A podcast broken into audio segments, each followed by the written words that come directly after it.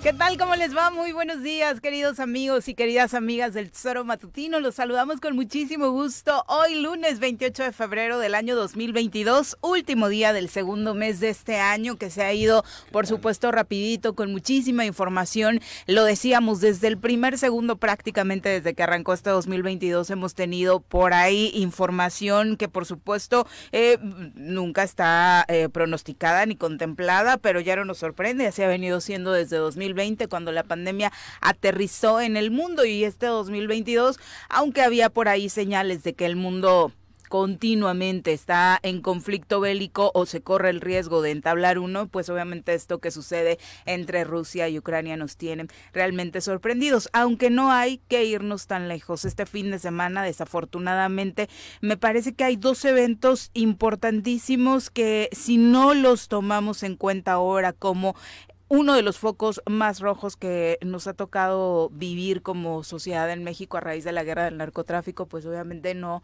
no lo vamos a solucionar nunca. Y es precisamente esto que ya les estaremos comentando. Sucedió en Michoacán, donde desafortunadamente pues eh, el asesinato de 17 personas vino a quitarle la paz, la tranquilidad y el sosiego no solamente a los habitantes de este lugar, sino a prácticamente todo el país después de ver cómo 17 personas fueron sacadas de un velorio y acribilladas en las afueras, prácticamente como si se tratara de un fusilamiento. Pero bueno, de esto y más estaremos hablando el día de hoy a través de la 103.7 de su FM en www www.eltesoromatutino.com y por supuesto eh, radiodesafío.mx, nuestras redes sociales, ya sabe, Facebook, YouTube, donde la transmisión se está generando totalmente en vivo y en directo. Mi querido Pepe, ¿cómo te va? Muy buenos días. Hola Viri, soñando Acevedo nada más.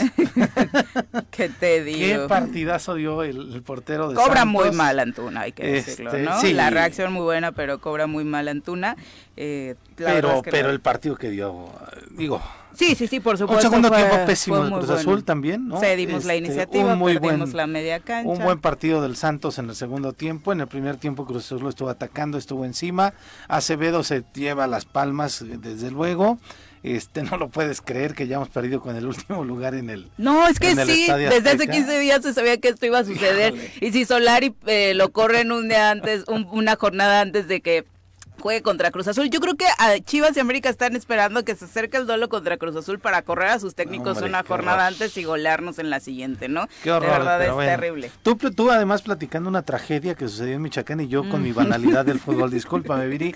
No, pero es que auditorio, pero sí. Lo, de anoche sí, fue sí estaba molestito. Terrible. Este, la tragedia de Michoacán, desde luego, es, es, terrible. Eh, las imágenes de Zacatecas siguen siendo también una constante. El tema que sucedió el sábado, el fin de semana, con el eh, compañero fotógrafo, eh, fotoperiodista Lázaro Sandoval, de un asalto en, en la colonia Lázaro Cárdenas de Cuernavaca, en donde pues sale, él no era el, objetivo del, del, asalto, pero sí desafortunadamente sale herido de un brazo.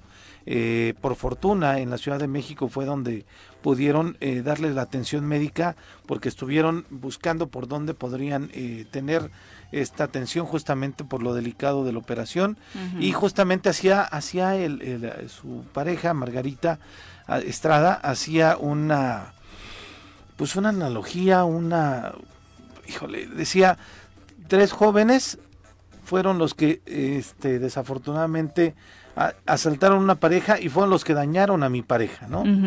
Pero tres jóvenes también, cirujanos, fueron los que lograron salvar también el brazo de, Lázaro, ¿no? Entonces, esa, esa situación de cómo poder comparar de que, pues desafortunadamente tres chavos están decidiendo incursionar en su vida o seguir en su vida a partir de la delincuencia y otros más que sí tuvieron oportunidad o que las condiciones se les dieron de manera distinta, pues están teniendo eh, pues la posibilidad de salvarle la vida a algunas personas. Entonces ella terminaba la reflexión en Facebook diciendo, pues no, no perdamos la oportunidad quienes la tienen de ser padres, eh, tíos, no sé, quienes tengamos la posibilidad de, de poderles brindar un contexto distinto a los jóvenes, a los niños, para que vean que la vida no es a través de la delincuencia, sino que la vida es a través de buscar oportunidades, de tratar de pues llevarla de una forma distinta, de poder generar sociedad, de poder generar pues comunidad es ahí donde tenemos que apostarle todos, absolutamente todos.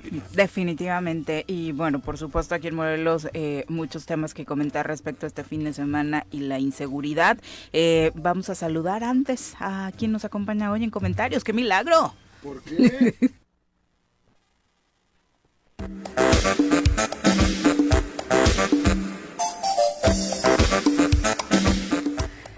Mi querido Jorge Mit, ¿cómo te va? Muy buenos días. Bien, Pepe Auditorio, gracias. Es que nos abandonaste mucho tiempo. No, nomás un lunes que no pude venir. Se sintió mucho. Se siente mucho, lo sé. Es que de lunes a otro lunes, entonces ya está cañón. Y pues grave lo que pasa en el país, ¿no? Muy delicado. Estamos preocupados por la guerra de Ucrania y andamos en el mismo número de muertos en México pero aparte la forma, ¿no? o sea, lo que sucede en Michoacán este fin de semana es la forma, o sea, es increíble que no haya una autoridad. Hay mucha gente que, que dice, de verdad no pude terminar de ver el video porque es escalofriante ver precisamente cómo tienen enfiladas en, eh, en una barda a 17 personas y de pronto pues tú crees que eso se puede tratar de una charla si no tienes el contexto del video y demás, ¿no? claro, y de pronto inician los disparos y te das cuenta que se trató de eso, de un fusilamiento que no es el primero en el país, por supuesto, pero se empieza así de cosas menores, ¿no? Ahora, los 17 muertos es un supuesto, ¿eh? Porque se habla de que se limpió la escena del crimen, eh, que no se sabe en realidad. Que siempre quedan sus asegúnes en este tipo de temas, ¿no? Bueno, pero que hubiera sido uno era suficiente. Pero, 17, por supuesto. Imagínate que la cifra está maquillada y, nos quedamos en 17. Y el contexto de un, de un velorio, ¿no? O sea, ya una tragedia. Y Habrá que ver qué nos comenta hoy. Lo que sucedió en Cuernavaca con los Que no nos resulta tan ajeno. ¿eh? Sí, exactamente. O sea, ahí no lo sacaron, llegaron y tras y se aventaron varios chavillos que inmediatamente la autoridad salió diciendo que eran chavos que estaban involucrados en el narco y demás. O pues es la respuesta favorita de todas las autoridades, de todos los niveles, ¿eh? no, no, no se exime ninguno de ellos. Sí, pero ¿qué te puedes esperar? Digo, no solamente en Michoacán, en Morelos, esto que vivimos eh, también este fin de semana, donde pues a cualquiera ya se le ocurre bajar, pelearse con el de al lado sin que suceda absolutamente nada en esta imagen que se viralizó donde un taxista contra un Uber baja con arma blanca.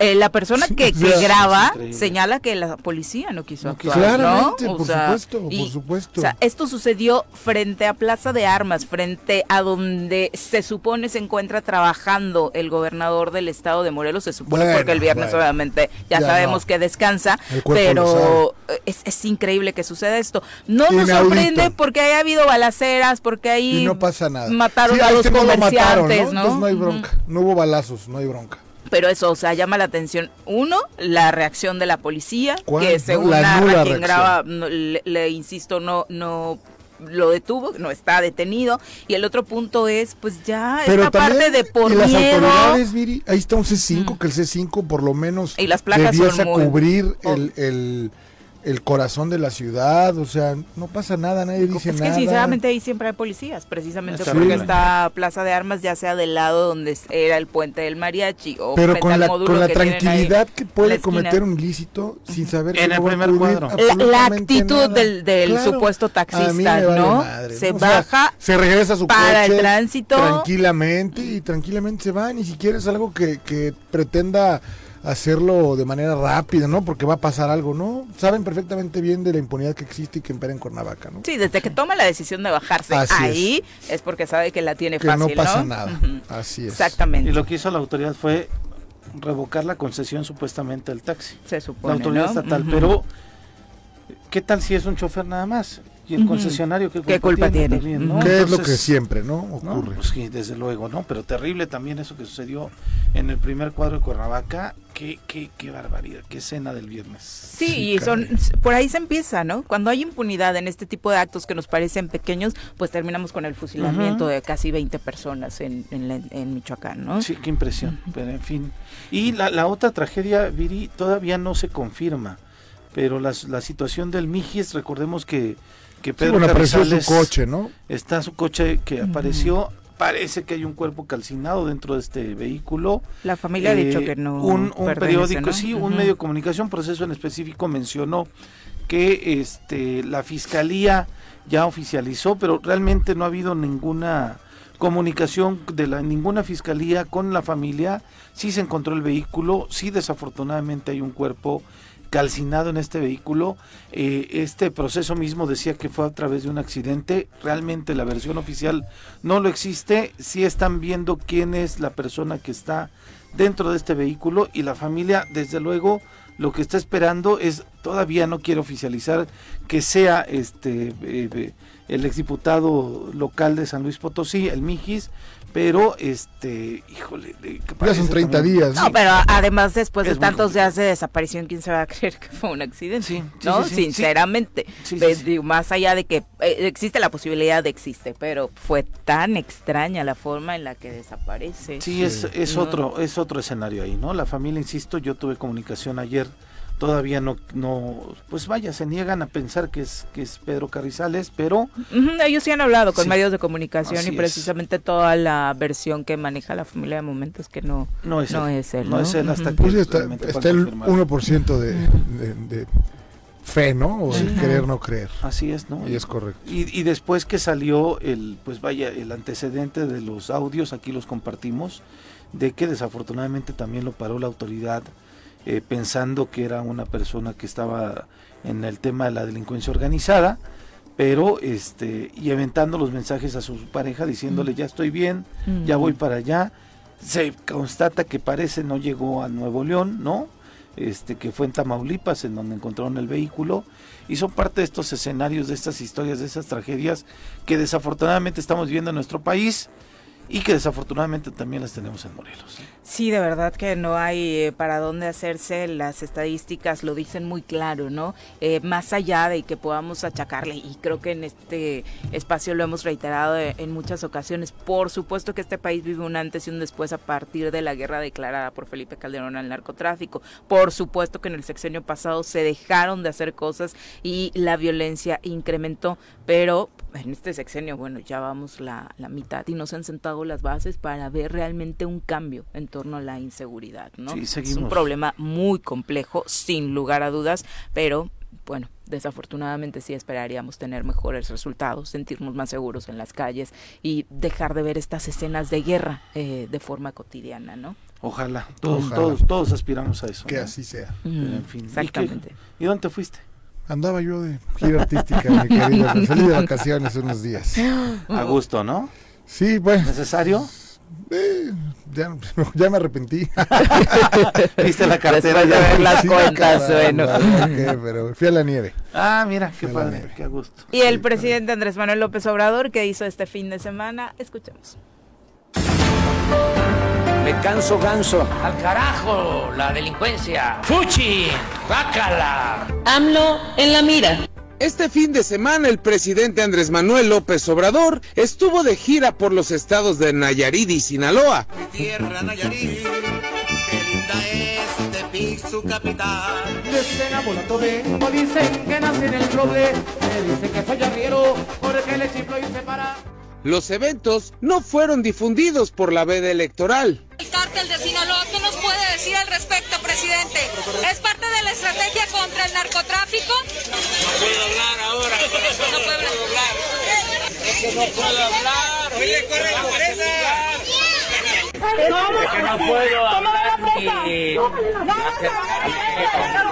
Eso sí, a pesar de la veda electoral, AMLO anunció que sí irá a la inauguración del aeropuerto Felipe Ángeles, pero su solución para que no le multen es no hablar ni dar discursos en el evento. Si voy a participar en la inauguración del aeropuerto el día 21 de marzo, sí voy a participar porque además esto lo dijimos desde hace un año, de que lo íbamos a inaugurar el día 21 de marzo y se va a cumplir y es un gran aeropuerto, pero para que no vayan a a decir que estamos haciendo propaganda, pues he decidido participar sin tomar la palabra.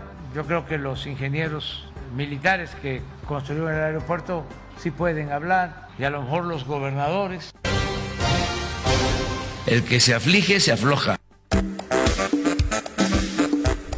Qué vivo el presidente. ¿Por qué?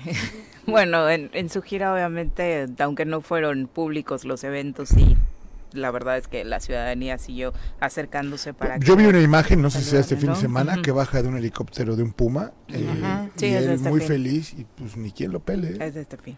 ¿Se acabó el amor por el presidente o no lo sé? Bueno, los recorridos, la verdad es que sí hubo gente, ¿no? Bueno, en este que he esos- escuchado en Sinaloa, cuando va llegando a una, a una revisión de presa, la verdad es que sí. Esos, bueno, son completamente armados, ¿no? Digo, o sea, no, no está mal, está bien. Sí, Pero bueno. teniendo 70% de... Sí, yo esa parte bien, de vamos que a ver. no... No lo Yo- sé. Digo, Yo- ahí, yo creo que el presidente no ha, no ha tenido un tema en Yo su sí popularidad. creo digo, que el tema del hijo le va a pegar. Yo sí creo que el tema de lo que estamos viviendo, la inflación, quien no la vea, quien no la viva, pues, Sí, pues la vive inflación en otro de país. todo el país, de todo O sea, el mundo.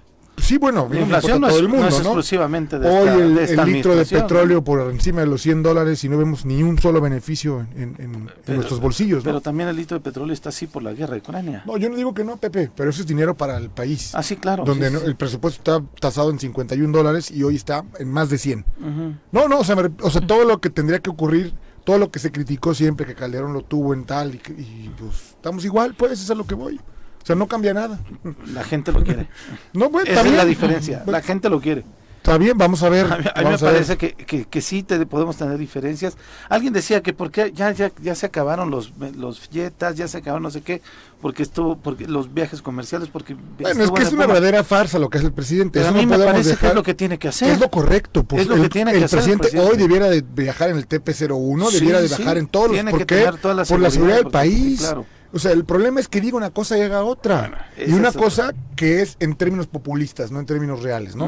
O sea, yo coincido contigo, el señor tiene que viajar en... en- con- tiene que tener el Estado Mayor que, ex- que existe, que está, que se dice que desapareció, que no desapareció. Esa es la parte que no a mí no me gusta nada más, ¿no? Pero ahí está. tiene, está. Que, tiene que estar así. Tiene- Así tenemos es. que cuidarlo, es el presidente, es quien representa la, la, la figura de quien dirige Y este nada país. más catastrófico que algo le pudiera pasar Claro, al desde presidente. luego. ¿no? Sin duda, desde sin luego. duda. Y, y esta decisión, Y- por supuesto, de cambiar su- su- el transporte y todo esto, pues, desde su versión viene justificada precisamente por estos temas de seguridad. De hecho, fue reacio durante los meses iniciales, ¿no? Sí, Donde todavía pero- estaba como solito. Le buscaron, de hecho, este grupo de mujeres, ¿se acuerdan? Para que Sí, que eran Estado la- seguridad, Presidencial. ¿no? Mm. Pues todo, o sea, lo que, lo que yo veo increíble es todo un país que por muchas cosas creó años en formarse, pues hay cosas que sirven, no puedes nada más porque... El problema ha sido el uso, ¿no? O sea, por supuesto que sigue el Estado Mayor Presidencial, pero abocado a las tareas que le corresponden, que es salvaguardar al, al presidente, no a los ocho hijos del presidente, a pues, la los esposa, a la todos, ¿eh? ex del Los presidente. sigue cuidando a todos, a los ¿no? Yo secretarios. creo que deberían. Claro, también. pues, la neta sí. O sea, tiene que ser así. es el punto más débil, es un ¿no? tema de, de- de- de Estado. Y así como dices de pronto, y que lo entiendo, que pues se arma las filas y alguien, pues me imagino su partido este lleva a la gente para que para que lo así y todo lo demás así ha sido también desde toda la vida como también ha sido que la oposición pues se encargue de generarle bronquitas Bueno, pues es en los de- eventos en de- donde llega no Claro. O sea, porque de pronto también dicen, ya no lo quieren al presidente, llegaron 100 No, personas claro a manifestarse. Yo sí te Como diría también que esos ha 100 bajado fueron la armados. popularidad. ¿eh? Ese 70 me parece que hoy no existe. Pues Yo ya, creo. Ahí veremos en, el, en las encuestas que vengan, ¿no? Exactamente. No, es que para mí no hay como una escena o un parámetro que nos permita pensar que no es tan querido como ese 70 que nos dicen sí, las sí, encuestas, sí, ¿no? sí, sí. Contrario, Calderón- siempre hemos dicho, ¿no? Contrario a lo que sucede en Morelos, donde Calderón quién a va a dudar Calderón en la misma, o sea, digamos en ¿no? la misma época, Ujú. o sea, si lo ves en todos los tracking poll, pues está 10 puntos abajo de él. ¿Qué, qué te dice que tenga Y, 70 y el 60? sentimi- y el sentimiento Claro, con Calderón era muchísimo digo. peor, ¿no? Entonces, habría que pensar si la Pero ¿en qué creemos más? Si en los números No, no, no. que ya sabemos que regularmente yo- están por ahí Lo que yo creo es que habría que ver si realmente la gente queremos a nuestro presidente. Punto. Por ser el presidente. Un parámetro y no queremos que le. este no, año. bueno, ahí está, ¿no? Donde de 4-4 y ahora va de 4-1. Sí, ahí, ahí van este. O sea, ya de 4-1. emparejándose. Sí, sí, sí, ¿no? claro. Entonces, ese es el. el- en, en el- lugares en donde la izquierda tampoco tenía mucha ventaja. ¿no? Sí, pero donde iban a ganar en todos lados. Ah, o sea, sí, claro. se decía que solamente Aguascalientes ganaba el PAN, El PAN. y que las demás las arrasaba. Hoy Dura- no Hasta, hasta el así. PAN decía eso. Recuerdo hasta esa el PAN decía eso. Bueno, es. pues hoy Tamaulipas ya no está tan fácil, eh, Durango, Durango parece que ya se complicó. Entonces, eh, eso es que está retrocediendo el movimiento de Morena, ¿no? Ahí está el fideicomiso que crearon por 375 millones de pesos, que los fideicomisos para el presidente son una burla, pues su propio partido hace uno para comprar inmuebles en todo el país. Ajá. O sea, repito, todas las cosas que pasan, donde dices una cosa y pues escupes para el cielo, ¿no? Sí, claro. Nada más. Bueno, hoy inician las comparecencias de los secretarios de Estado en el Congreso local. No. Arranca con eh, Marco Cantú de Salud, es el primero en comparecer. Después, el día de mañana, estará eh, la secretaria de Desarrollo Económico, Ana Cecilia Rodríguez González. No, el 2 de marzo está proyectada la presencia de la titular de Desarrollo Agropecuario, Carla Isabel Herrera Quevedo. Y el 3 de marzo comparecerá la encargada de despacho de obras, Leticia Nolasco. El 4 de marzo estará el secretario de Educación, Luis Arturo Cornejo, mientras que el lunes 7 de este mismo mes de marzo lo hará la secretaria de Turismo y Cultura, Julieta Goldswit, y así le estaremos recordando la agenda de estas comparecencias, la de hoy a las 11 de la mañana para hablar de salud con Marco Antonio Cantú, que por supuesto no es un asunto menor el que se tiene que ver con él. Hay por supuesto temas eh, financieros, recordemos esto que nos compartía nuestro eh, querido Roberto Salinas, no hay transparencia respecto a la adquisición de, de medicamentos, por ejemplo, es uno de los temas que han eh, quedado por ahí clasificados, la atención de la pandemia, que por supuesto pues, seguramente será un asunto que ni siquiera trascienda porque pues, se han apegado ¿no? al 100% A la- al mandato del gobierno federal. Sí, pero pues vamos a ver qué es lo que dicen, ¿no? Este es a las 11, como bien dices, después hay una reanudan la sesión que quedó en receso y tienen que el Congreso también sesionar hoy mismo, hacer otra apertura más para poder votar las leyes de ingresos de los municipios que pidieron o que hicieron alguna observación en sus leyes de ingresos, ¿no? Exactamente, bueno, pues estaremos pendientes de lo que suceda hoy en el Poder Legislativo. Son las 7.26, vamos a pausa, regresamos. Gracias, gracias por continuar con nosotros y un abrazo enorme a todos los que ya se encuentran, por supuesto, con nosotros en la transmisión con sus, con sus mensajitos a través de las redes sociales. Recuerde que lo puede hacer a través de Twitter, Facebook, YouTube y además marcarnos a cabina si es que quiere desahogarse eh, con un comentario más amplio al 311-6050. Chacho Matar, un abrazo enorme, muchas gracias por estar con nosotros, al profe Arnaldo Pozas también, feliz inicio de semana, al igual que a Paco Carzu hasta la zona sur del estado de Morelos, muchísimas gracias por acompañarnos y ahora vamos a saludar con muchísimo gusto a través de la línea telefónica a nuestro querido Omar Ocampo sobre eh, pues la buena noticia de hoy, sí hubo regreso a clases presenciales en la UAM. Omar, ¿cómo te va? Muy buenos días. ¿Qué tal, Viri? Pepe, muy buenos días. Pues finalmente en la Universidad Autónoma del Estado de Morelos, la UAM, regresan hoy a clases presenciales después de esta huelga que estalló el Sindicato de Trabajadores Administrativos. A través de un comunicado, el rector Gustavo Urquiza Beltrán informó que las unidades académicas en las cuales ya se realizaban clases presenciales hasta antes de la huelga continuarán a partir de hoy las clases con las modalidades de asistencia aprobadas, siempre tomando en cuenta las medidas sanitarias correspondientes y en las unidades académicas en donde por acuerdos previamente establecidos se acordaron eh, reiniciar las clases presenciales para fechas posteriores.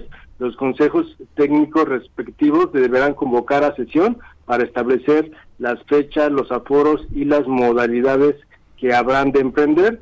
Recordó también al rector, a todos los integrantes de la comunidad universitaria, que deberán atender todas las medidas sanitarias que se han de- difundido ampliamente, como es el uso del cubrebocas, la aplicación del gel o, en su caso, el lavado de manos, esto para reducir el riesgo de contagios. La información, Viri. Oye, Omar, este, pues importante, vaya que regresen a clases ahí, aunque le sigue el tema de la huel, de la, del emplazamiento también o la solicitud de revisión de su contrato del sindicato de académicos y eso pues lo tendrán que revisar, ¿no? También en la universidad. Así vamos a estar pendiente en qué resulta porque el emplazamiento estaba para finales de este mes, se supone que para hoy, pero Hoy. bueno, vamos a ver si no hubo una prórroga o, o algo, Pepe. Sale, pues va que va. Gracias, Omar. Gracias, Omar. Muy buenos Buenos días. Y luego la otra bronca es que también en, la- en Zapac, el personal de. Zapac, también, uno de los sindicatos, el de la CTM, está solicitando una revisión a su contrato para ver un posible aumento de en sus salarios, ¿no? Y de por sí, pues bueno, ya estamos Bueno. viviendo una situación compleja con lo que con lo que eh, hemos eh, estado viendo estos últimos días en eh, yo fui propiamente, ¿no? En, en mi colonia, el agua La no llegó dos agua. días, sí, por eso me veo muy, medio mugroso. No, no es cierto. sí, me faltó agua dos días, ¿no? Afortunadamente llegó anoche, pero también la situación de, del Zapac es que eh, este pidieron ya una revisión a su a su contrato de trabajo y entonces este pues ojalá y no se nos vaya a huelga el Zapac, ¿no?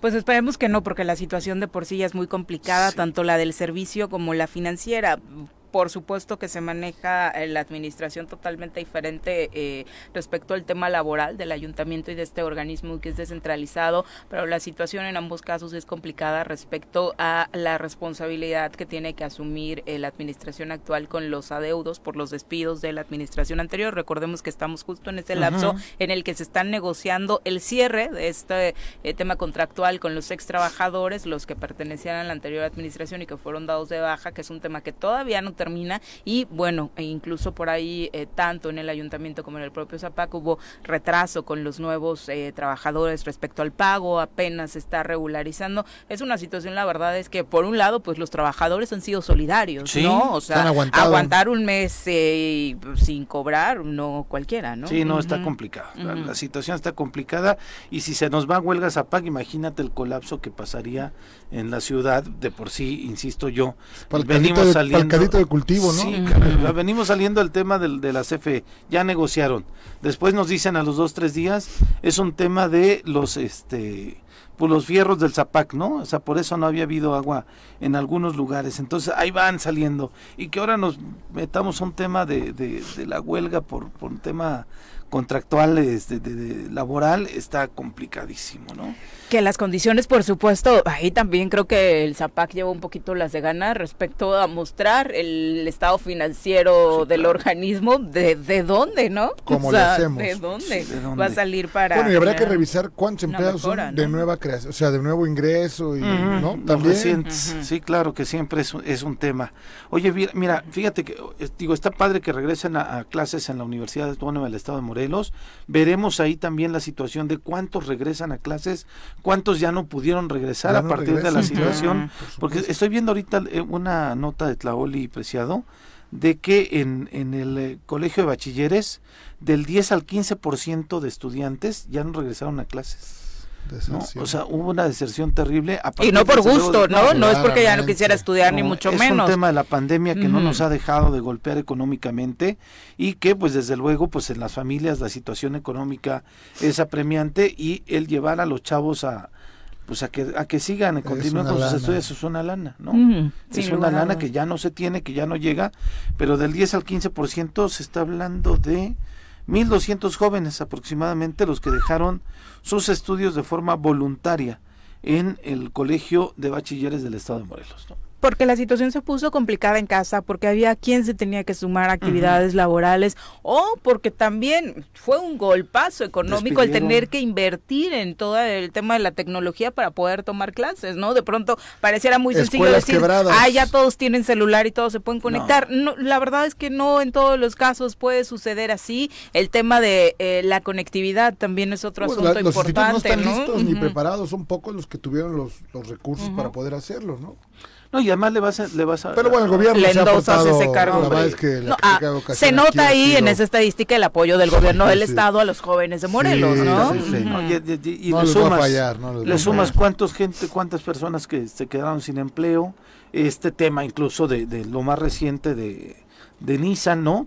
Más de 500 personas. Pero dicen que no, ¿no? Dicen los de Nissan, bueno, dicen los, los de Canacintra que, no, Coparmex, perdón, el fin de semana también decían que desafortunadamente por el cierre de esta línea eh, de, de, trabajo de producción de Nissan, los, los eh, proveedores. alrededor de esta industria cerraron ¿no? Se quedaron en Todo lo que funciona en torno a, Exactamente, ¿no? Entonces, eso va lógico. abonando al, desafortunadamente, estos números de Pero con una mala que trae de Desarrollo Económico decía que no era cierto. Sí, a mí lo que me extraña es que no haya dicho que ya recuperamos esos empleos claro, estos del partido, porque para ella, bueno, vamos... Es falso de toda falsedad, ¿no? Sí, qué horror. Sí.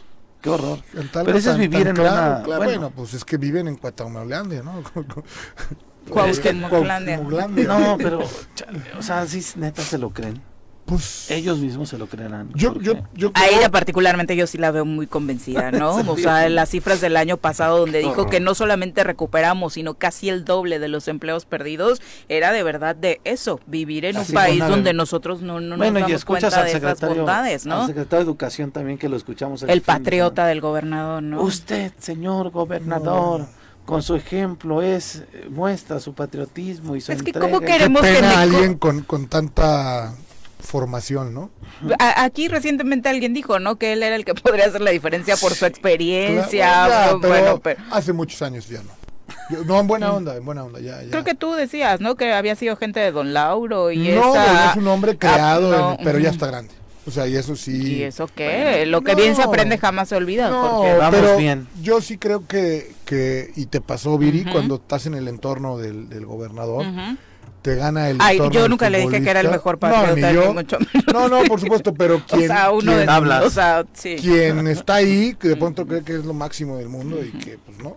Digo, vimos que estuvimos ahí, por eso no estamos también, porque creíamos que las cosas eran distintas, pero es muy fácil que te envuelvan, ¿no? Porque no necesitas ser así, Claro, de no. salamero, no, No, o sí, sea, de verdad, porque es lo que menos le Pero a ver, ayuda la ni, ni a Cuau ni al Estado, Sí, ¿no? Imagínate, la sacaron de su casa, vengas a trabajar y hoy le ponen un chofer, camionetas, venga, y, pues, ¿no? O sea, Estoy haciendo lo mejor. Claro. mi Sí, vida, claro. ¿no? Sí. Qué horror. Pero definitivamente creo que en esta mesa podemos coincidir de que frente a una autoridad estatal, lo que menos puedes hacer es rodearlo Sí. de salamería, de barberos, Pero- de gente que le diga vamos bien, estamos recuperando empleos, tú eres el pero mejor, dime, tú eres el patriota dime número uno o del país, eres mencionemos un cinco o seis cuadros importantes que trasciendan en la vida del Estado que estén con el gobernador. Desafortunadamente. Nadie. No, y ni siquiera de O los sea, y, que no están. y quiero ser cuidadoso para que después la violencia política de género, o a cuántos secretarios dijeron, véngase de su casa para No, acá no. y ya, o sea, o sea, esta parte también es, es un tema que se tiene que haber forjado para poder llegar ahí, ¿no? Sí, desafortunadamente no vemos a nadie con carrera de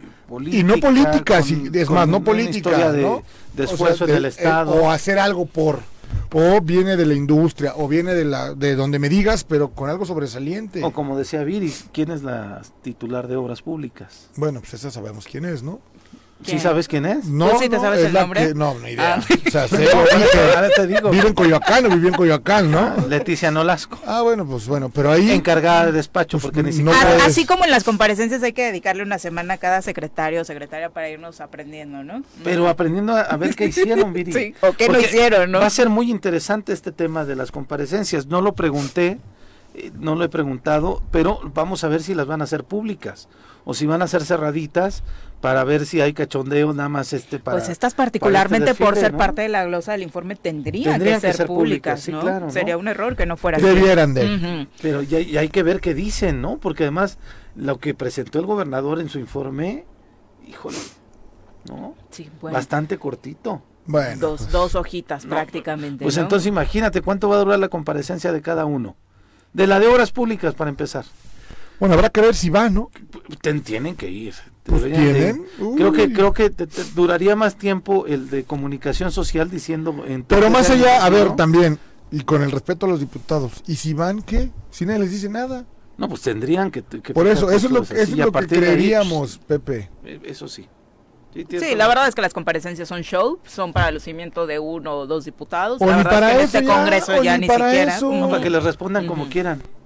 Por eso, entonces, Chacho Matar dice, en efecto, el cierre de la línea 1 ha provocado que la cadena de suministros se vea afectada de manera considerable y afecte a todas las empresas proveedoras, afectando la economía local. No solamente es el tema del desempleo generado y que sabemos que, por lo visto en el Congreso del Estado, a donde acudieron a tocar la puerta los extrabajadores, ni siquiera la empresa ha cumplido con eh, las condiciones contractuales ideales en el cierre, ¿no? De Sí. esa relación laboral. Y que la Secretaría de Economía y del Trabajo decían que sí estaban acompañando a los trabajadores, que sí había gente ahí para que se les liquidara y se les respetaran sus derechos laborales y en la en lo real, vaya, este pues, la, la denuncia de los trabajadores era estamos solos, nos abandonaron, no nos están acompañando en esto. ¿no? 7 con 42, vamos a revisar la agenda del fin de semana del gobernador Cuauhtémoc Blanco.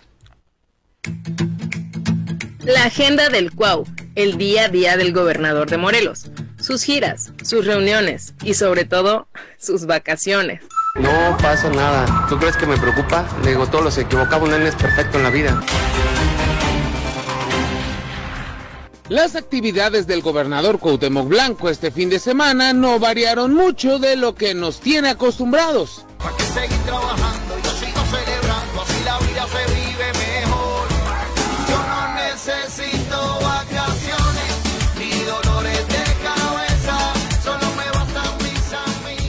Como ya es costumbre desde el viernes, se ausentó de actividades públicas, aunque según dijo recientemente, cada que sucede esto es porque anda en el Palacio Nacional buscando apoyos para Morelos. ¿Será?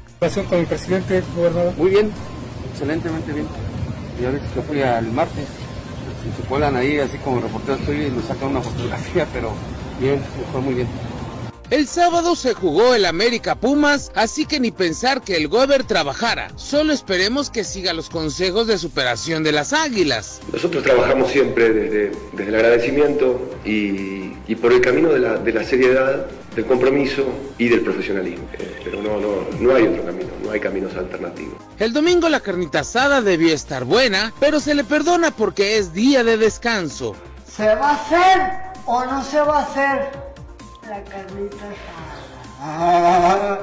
A iniciar la semana, señor gobernador. Van tres días que, que no voy a trabajar. Me dijeron, estás embrujado, chaparro. Alguien te está embrujando para que no trabajes. Y yo siento aquí en el pecho que, que sí es algo malo. Que me están embrujando para no trabajar yo. Porque tampoco tengo ganas de ir mañana. Y hasta yo me río.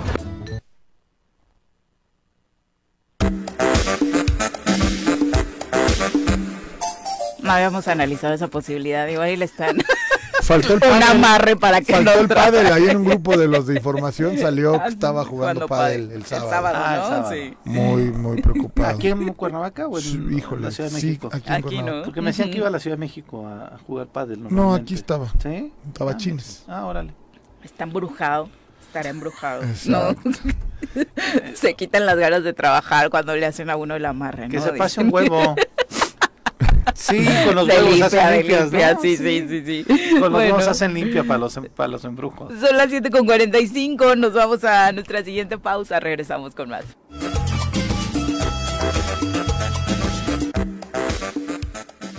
Siete con 50 de la mañana. José Lagunas, muchas gracias por acompañarnos. Nos manda un abrazo deseándonos un maravilloso día. Igualmente Igual. de regreso. José Vicky Jarquín dice lindo inicio de semana, amigos soreros. Un abrazo, Vicky. Gracias Que por sea. acompañarnos todos los días. Y ahora vamos a entrevista. Nos acompaña a través de la línea telefónica el diputado local, Ángel Adame, eh, diputado local por el Partido Acción Nacional. Eh, diputado, ¿cómo te va? Muy buenos días. Hola, Vicky, qué gusto saludarte, muy buenos días. Saludo también a mi estimado Pepe, a Jorge y por supuesto a todo el auditorio. Muy buenos días. Gracias, Ángel. Un abrazo, Buen día, diputado. Ángel. Pues muy interesados en conocer eh, ya oficialmente el Partido Acción Nacional de una postura sobre todo lo que ha estado sucediendo en tiempos recientes en el Congreso del Estado, particularmente tú cómo asumes este reto de pues ser una convertirte en una voz importante al interior en medio de todos es- todas estas discrepancias. Bueno, Viri, eh, el, el comunicado por parte del partido, eh, nosotros consideramos que fue muy elocuente. Eh, la- las circunstancias, eh, desafortunadamente, eh, que se han dado al interior del Congreso no son las que hubiéramos pensado o que hubiéramos nosotros eh, creído que, que fueran las ideales para poder legislar. Eh, la postura se manifiesta en el mismo y bueno, en ese tenor nosotros en un sentido de congruencia expresamos lo que ahí se manifestó. Oye, eh, tú sí tienes eh, comunicación, estoy comunicación con el gobernador para pues tratar de aligerar esta situación en la que desafortunadamente también el Ejecutivo Estatal se ha visto inmiscuido, eh, porque hace poco en una entrevista el gobernador decía, bueno, yo he hablado incluso en algún momento con Ángela Dame y le he dicho que pues sea por ahí quien eh, pueda hacer la interlocución. Sí, sí, he tenido algunos eh, encuentros con el gobernador, eh, precisamente eh, comentando lo que eh, se ha eh, visto envuelto el Congreso del Estado. Y bueno, él me ha, ha también hecho eh, parte de sus comentarios, que, que bien tú los acabas de, de- de señalar. Mi voz hacia el interior del Congreso es una de 20 eh, donde de una u otra manera hay diferentes opiniones, posiciones, y bueno, eh, hemos tratado de, empujar hacia el diálogo. Tú sabes perfectamente, al igual que Jorge y, Pepe, que mi forma de ser de personal ha sido en ese sentido, siempre buscar el diálogo, el diálogo, y una vez se ha agotado el diálogo, seguir sobre el diálogo para buscar eh, puntos de acuerdo. Entiendo las diferencias que hay y bueno, en ese tenor he buscado eh, de manera responsable conjuntamente con la bancada del Partido Nacional y, y con los 11 también del G11, eh, lo puedo expresar porque así lo he visto en el tenor precisamente de, buscar acuerdos. Eh, difícil ha sido el transitar, sin embargo, bueno, no quitaremos el dedo del renglor para buscar que las cosas vuelvan si no igual a cuando estábamos, que sería el punto ideal cuando arrancó esta legislatura, sí buscar precisamente que se, que se den los acuerdos por encima de las diferencias. Oye, pero así en cortito también le has dicho al gobierno como que la división de poderes que de pronto no se nota mucho o que no se respeta. Bueno, ha sido un diálogo respetuoso, viendo la posición por parte del Ejecutivo, eh, pero, pero también eh, los contrapesos que deben de existir de manera natural, de manera natural. Estos son los principios básicos de una república, eh, precisamente la creación de los tres poderes para buscar que los contrapesos permitan la gobernabilidad y el respeto hacia todos los gobernados. De tal forma que, hemos eh, comentado diferentes cuestiones y bueno, la verdad es que esperemos que, en lo futuro podamos hacia el interior del Congreso nuevamente volver a retomar el diálogo, que ya lo hay, ya lo hay, pero bueno, esperemos que eh, podamos ir construyendo poco a poco en beneficio de todos, de todos los morelenses, que es precisamente para lo cual nos eligieron. Ángel, hoy empiezan las este, comparecencias. ¿Van a ser comparecencias que podamos rescatar algo o solamente va a ser una pasarela como desafortunadamente de pronto pues lo vemos como solamente un acto protocolario, pero que realmente a, fondo no llegamos a nada? Sí, eh, Pepe, nosotros eh, hemos hecho un trabajo eh, eh hacia el interior y por supuesto eh, las pasarelas o las comparecencias, como se le llama, eh, estamos buscando que precisamente puedan los, diferentes secretarios, secretarias, darnos su respuesta conforme a que nosotros las dudas que, tengamos, principalmente de la glosa, la glosa del, del informe de gobierno de este último año. Pero bueno, en el tenor precisamente de que se pueda eh, saber eh, algunas eh, circunstancias que se hayan dado en las cuales pueda haber duda por parte del legislativo, de tal forma que esperemos que pueda haber sustancia importante en ello y bueno, en ese, en ese sentido los legisladores precisamente vamos a buscar que entre estas comparecencias poder entender algunas circunstancias que se hayan dado en las cuales haya cualquier tipo de duda al respecto. De manera particular tú tienes alguna, eh, pues vaya, un interés mayor en alguno de estos eh, secretarios que van a estar eh, en estos días con ustedes? Bueno, ha habido temas en particular que, atañen de manera directa, como tiene que ver la, el turismo, que es la comisión que yo me honro en presidir hacia el interior del Congreso.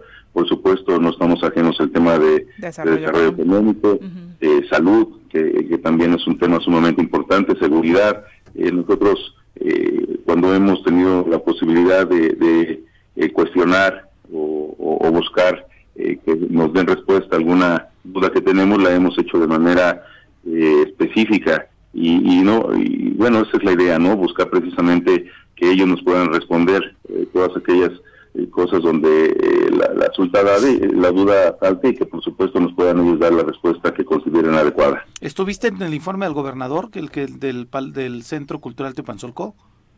Sí, sí, Pepe, eh, me, me, hicieron, me corrieron una invitación y ahí estuvimos. En de, de, lo que dijo el gobernador en ese día a lo que entregaron de la glosa del informe, ¿hay algunas discrepancias? Eh, te, ¿Te saltó alguna cosa? ¿O estás de acuerdo este, completamente en todo lo que el gobernador mencionó? No, fíjate que sí, sí hay algunas eh, cosas que nosotros vamos a observar, eh, que vamos a preguntar en diferentes temas. Eh, por supuesto, tendrán que dar ellos lo que, lo que a su juicio o a su trabajo pueda respaldar las mismas. sí, estamos revisando punto por punto, ya comenzaremos hoy con, con las comparecencias y iremos emitiendo lo que nosotros consideramos nuestro juicio en cuanto a cada uno de los temas relevantes para el Estado. Ok, Ángel. Oye, cambiando, pero no sé si Sí, la verdad es que dudas no no serían de este desde este lado, Ángel, respecto al tema de desarrollo económico. Me parece que es muy obvio y en las estadísticas así lo dicen. Hay una parálisis en este sentido en el estado de Morelos. El desempleo crece más allá de que se le puedan hacer un par de preguntas a la titular y no personalizar eh, el tema, porque muchas veces cuando se hacen este tipo de puntualizaciones lo toman como pues es porque me cae mal, es porque no es de mi partido. Eh, más allá de todo eso, de los 20, 30 minutos, una hora que puedan llevarse en esta comparecencia, se tiene que trabajar más a fondo para lograr esa recuperación de la que tanto está esperanzado el pueblo de Morelos. Sin duda, sin duda, eh, lo dices bien. Eh, la, siempre tenemos que, buscar, eh, tanto el Ejecutivo como el Legislativo, por supuesto, también el Judicial, desde nuestra trinchera, eh, hacer que las cosas caminen en favor del Estado de Morelos. Finalmente, eh, el, cada uno del trabajo que desempeñemos nosotros tiene que estar por encima de cualquier circunstancia. Y ahí es donde precisamente tenemos que priorizar un trabajo, ojalá fuera en conjunto, sería lo ideal, por supuesto, también invitando a, la sociedad civil organizada y a todos los ciudadanos en general, siempre eh, los puntos de vista y el trabajo que se haga en favor del Estado siempre va a venir en beneficio del mismo. De tal forma que en ese eh, tenor nosotros eh, las preguntas eh, que hagamos, más allá del cuestionamiento que en sí es importante, estaremos buscando que realmente el mismo nos lleve a, dar con un camino que nos permita precisamente buscar el beneficio de los morelenses, que de verdad eh, eso es lo que nos tiene que motivar a todos. Pero con las dos secretarias que encabezan estas áreas en las que estás directamente relacionado, ¿hay comunicación, hay apertura para plantear eh, proyectos eh, o se da este acercamiento, digo, con el expertise y con la voz que de alguna u otra forma tienes representando al sector empresarial? Mira, de, de una u otra manera, en, la comunicación no es fluida, lo, tengo que reconocer. Hemos buscado acercamientos eh, de una u otra manera eh, las cosas, eh, respetando por supuesto el trabajo que ellos consideren, siempre debe llevarse un, un trabajo profesional, un trabajo que dé los resultados que estamos esperando nosotros.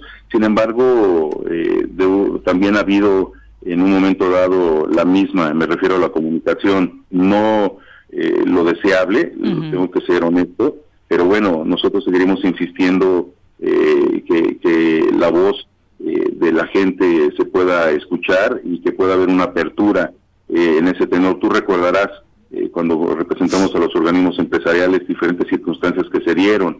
Entiendo que por ahí precisamente pueda ser la, la, pregunta que me estás haciendo, la cual es acertada.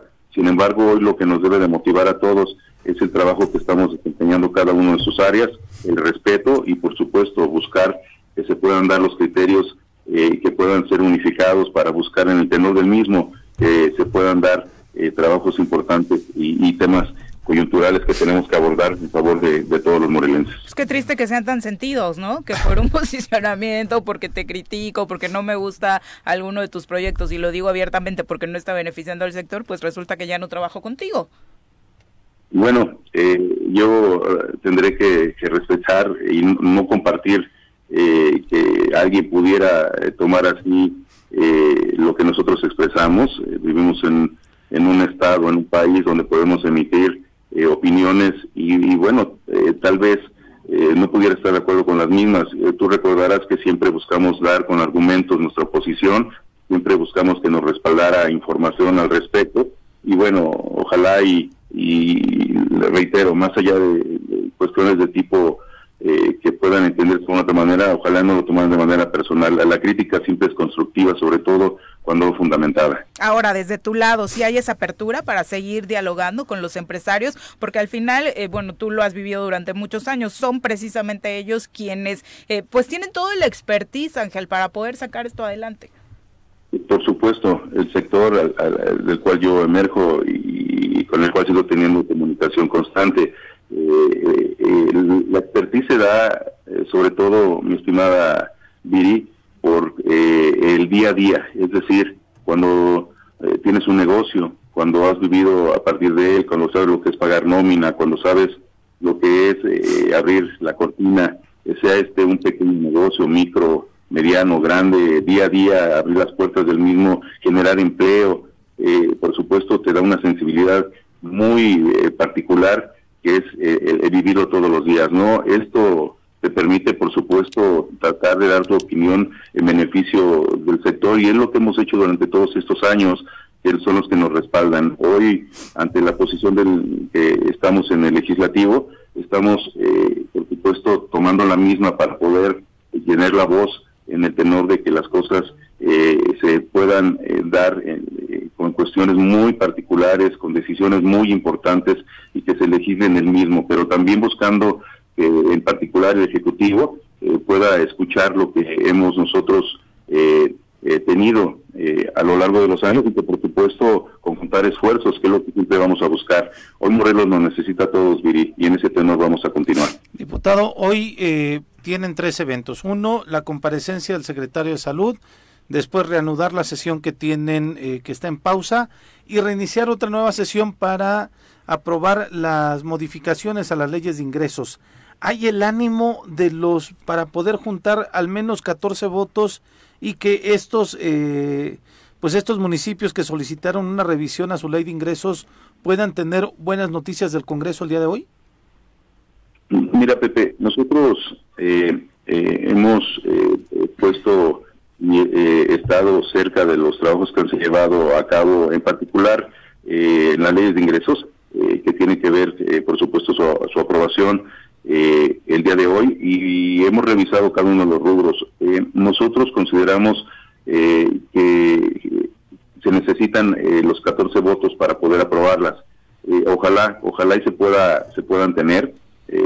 nosotros y me refiero en particular al G11, sin embargo, la Comisión de, Hacienda que preside el diputado Alonso ha llevado adelante estos trabajos y hemos estado constantemente dialogando eh, con los municipios y sus representantes para que la ley de ingresos verdaderamente lleven el beneficio social eh, para todos eh, sus gobernados. Esperemos, esperemos, y, y lo digo con toda la responsabilidad, mi estimado Pepe, que se puedan juntar los votos y se puedan aprobar. Los mismos eh, ayuntamientos nos han manifestado las dificultades que ya todos conocemos eh, que tienen hacia el interior de su administración, cómo la recibieron y cómo ellos están buscando precisamente que se puedan crear las condiciones eh, para poder tener todas las herramientas y poder trabajar en favor de, sus de sus gobiernos. De tal forma que esperemos esperemos que, que haya una eh, respuesta por parte del legislativo en ese tenor,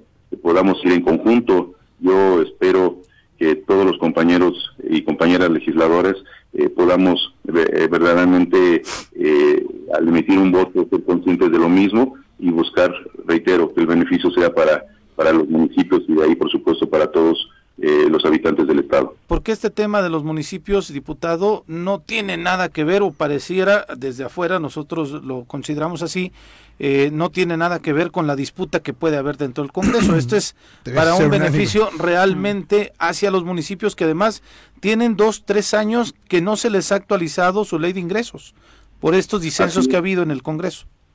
Así es, así es. Y en ese sentido esperemos que el voto se emita, mi estimado Pepe. Eh, hay eh, algunas alcaldías que vienen trabajando con leyes de ingresos que ya tienen algunos años hacia atrás y la verdad es que eh, es, es muy complicado poder trabajar así. Nosotros debemos de ser responsables eh, de nuestra posición y de nuestros actos y buscar precisamente, ya una vez escuchado a, los municipios, eh, buscar en ese tenor que se puedan darle las herramientas necesarias, reitero, las condiciones favorables para que ellos puedan gobernar hacia el interior de sus municipios. Y el término es hoy, ¿no? Sí, sí, sí, sí, y, y bueno, reitero, esperemos que, haya un voto maduro, un voto comprometido y, que se pueda emitir el mismo. Yo confío, confío en que los legisladores eh, podamos votar las mismas y que les podamos eh, apoyar a los municipios para que puedan gobernar. Hay una determinación de la Suprema Corte de Justicia, no sé si ya la conoces Ángel, que promovió el Poder Ejecutivo con relación a los acuerdos que se tomaron en diciembre. Eh, ¿Cómo la toman? Todavía no este, han dialogado al respecto, porque además entiendo que fue el fin de semana cuando se da esta determinación. ¿Para dónde apunta el Congreso? Sí, fíjate, Pepe, eh, buen punto, buena pregunta. Eh, a mí me llegó, pero solamente eh, la, carátula. no he revisado hacia el interior la misma. Este, por supuesto, se tendrá que observar la misma y, acatar. Es por parte de la Suprema Corte y en, ese sentido únicamente yo te pediría que me des la oportunidad de poderla revisar en todos sus puntos y, ya poder en ese sentido ya tomar un, dar una opinión. Eh, estaremos atentos a la misma, por supuesto, y, se tiene que, respetar lo que lo que eh, a la misma a la letra determina. Por lo pronto hoy los los presidentes municipales van a estar este, sí, sí, sí, poniendo los ojos en lo que hagan el día de hoy y ojalá, como lo dices, ojalá salga algo bueno para los, eh, porque son eh, bastantes municipios los que presentaron modificaciones a, su ley de ingresos, diputado. Sí, sí, fueron un número importante y, la verdad es que eh, muchos de ellos eh, nos, en sus comentarios y sus situaciones muy válidas todas ellas, nos dieron su argumento por qué los ajustes que se estaban haciendo. No, nosotros, la verdad es que yo, el deseo es que el legislativo que está conformado por 20 legisladores y, legisladores, eh, mujeres y hombres, eh, podamos tomar eh, un voto en, el sentido de poder apoyar a todos y cada uno de ellos. Ojalá, ojalá sí sea Ángel, porque hay muchos asuntos que desde el tema presupuestal en los municipios pueden ayudar a resolverse. Uno de los grandes temas de los cuales también en Cuernavaca están eh, pues ya debatiéndose, ¿no? Eh, y tú que obviamente como comerciante empresario del centro tendrás una postura importante, será este de, eh, bueno, es un tema recurrente, cómo hacer el ordenamiento respecto al ambulantaje, un tema al cual pues prácticamente ningún alcalde le ha querido entrar. Bueno, sí, eh, el ambulantaje eh, existe eh, en particular en Cuernavaca, aunque también se da en otros municipios del interior de nuestro estado. en Cuernavaca en particular, bueno, ha sido una circunstancia que a través de los años ha ido creciendo. Han pasado diferentes ayuntamientos y, en, lugar de minimizarse o de controlarse o de regularse, ha ido en aumento y esto, bueno, lo hemos visto a través de los años. Eh, entendemos eh, que, el alcalde eh, ha estado dialogando con los diferentes líderes. no tengo mayor información al respecto, lo tengo que, señalar, Viri, pero por supuesto siempre se debe de tener en el tenor de garantizar el derecho al trabajo por parte de la gente, pero también respetando a terceros. este es el, dilema en el que se tiene que siempre ver este, esta parte de una circunstancia que se ha dado a través de los años. Se entiende que es por necesidad misma de la gente de buscar llevar el sustento a casa, pero también eh, el derecho que tienen los demás a libre tránsito, que no hay afectación en cuanto a, una, una competencia que se ha llamado eh, desleal para con el comercio informal. Y por supuesto, aquí se tiene que buscar el equilibrio y armonizar qué circunstancias para que se pueda eh, entender estos puntos que yo acabo de señalar y que por supuesto eh, se pueda entero armonizar dicha circunstancia. No es un problema eh, que se tenga que resolver, una circunstancia que se tenga que resolver rápidamente. Sin embargo, debe de existir mucho diálogo, muchos consensos para poder tomar decisiones y que por, que por supuesto eh, de una u otra manera el beneficio tenga que llegar para todos. Exacto. Finalmente, los buscaron los ex trabajadores de Nissan, los despedidos, Ángel, eh, tú y el diputado Agustín Alonso los atendieron. ¿Ya cumplió la empresa con eh, lo que debía?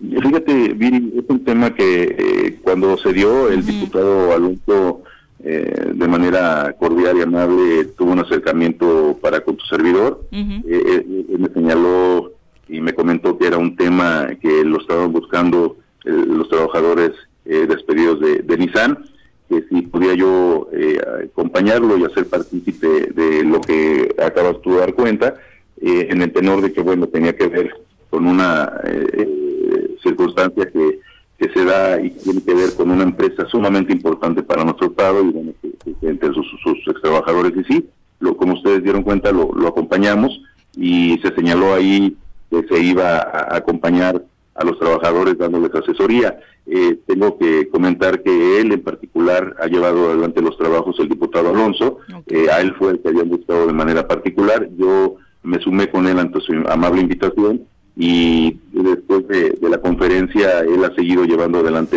los trabajos en el tenor de, de darle la asesoría, el acercamiento. Y por supuesto eh, hasta ahí fue el- lo que yo eh, tuve mi participación, no por ello en, en un momento dado que haya eh, algún acercamiento, una solicitud de acompañamiento, por supuesto que lo haremos. Siempre eh, tenemos que buscar el equilibrio eh, y también entendemos que se había externado por parte de la Secretaría de Economía y del Trabajo que también ellos estaban cerca de los trabajadores para poder dar la solución. Nosotros hasta el momento no hemos tenido algún otro tipo de queja o de comentario al respecto, pero si la hay, por supuesto, la estaremos atendiendo. Ángel, muchas gracias. Muy buenos días. Gracias, Vi. Eh, Pepe, un saludo en cabina. Jorge, si Saludos, anda por ahí. diputado. Sí, por aquí estamos, escuchándote para todos, pendientes. por supuesto, al auditorio. Muy buenos días y bendiciones para todos. Igualmente, Gracias. hasta luego. Pues son Perdón. las ocho con... Sí. Pues que los votos, se- los votos se alcancen. Para los municipios, Es Juan Ángel, increíble se- que no, que no, que, Que no haya acuerdos la para eso, ¿no? posibilidad de que no ocurran esas ¿Crees cosas. que no? ¿Crees no, que no, no, bueno, a ver. La diputada Paola Cruz dijo que todavía no había acuerdos. O sea, increíble es que podamos pensar que los diputados no van a ir a trabajar, Pepe. No, pues, No, de que van a ir a trabajar, van a ir a trabajar, de que se pongan de acuerdo. Yo no creo que lo- vayan ni se ¿no? presenten. El que va en contra no se va a presentar, mi querida Viri. Pero ¿quién le apostaría? No, no Oye, sé, pero bueno, pero vas y te presentas. Pero lo increíble es que estemos pensando en que existe esa posibilidad, Pepe. Eso es lo que no tiene nombre. Eso es lo terrible.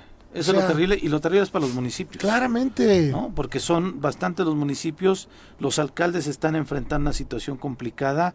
Hay situaciones que, por ejemplo, el, el de, porque platiqué con Juan Ángel el fin de semana, el viernes en el noticiero, y él decía, lo que yo estoy poniendo en mis modificaciones es poderle ayudar a la gente para poderle exentar algunos impuestos Claro, y en el tema de exacto, porque y en el tema del- de, los, el los panteones. panteones, de la gente que fallece por el tema de la pandemia, entonces sí es increíble que no se pueda tener esa sensibilidad para que si un alcalde está mostrando esa posibilidad de ayudarle a la gente Pues en un tema tan sensible, Quien no se presente hoy o quien no vaya en ese tema que tiene que ver con, con lo primario, que es cada uno de nuestro ayuntamiento y lo que a todos nos compete, pues no. Pues o la sea, diputada Paola Cruz rechazó que la semana pasada se haya restablecido el diálogo entre los 20 legisladores, tal y como dijo el viernes el presidente de la mesa directiva Francisco Sánchez. La legisladora admite que sí se han reunido para an- analizar las leyes de ingresos que hoy deben ser votadas, pero todavía no hay acuerdo. Pues ojalá la diputada Paola Cruz sea responsable y se presente. Y si no quiere, por alguna razón, votar a favor o algo, por lo menos que se presenten. Lo que no puede ser Y es se que no argumente, ¿no? Claro, Ujú. claro. por sí claro, supuesto. que se argumente por qué no O están sea, porque votando. es bien fácil, ay, me trataron feo, no me pagan y me voy. No, no, hay que ir y presentarse, denunciar y hacer lo que tienes que hacer. A ella y a los, a los 20, ¿eh? No, no nada más uno. ¿no? Ah, Hay esa posibilidad de tener la tribuna, ¿no? Para Claro, pues ahí justamente está, para ello. ahí está. No la desaprovechen. Vamos a pausa, regresamos con más.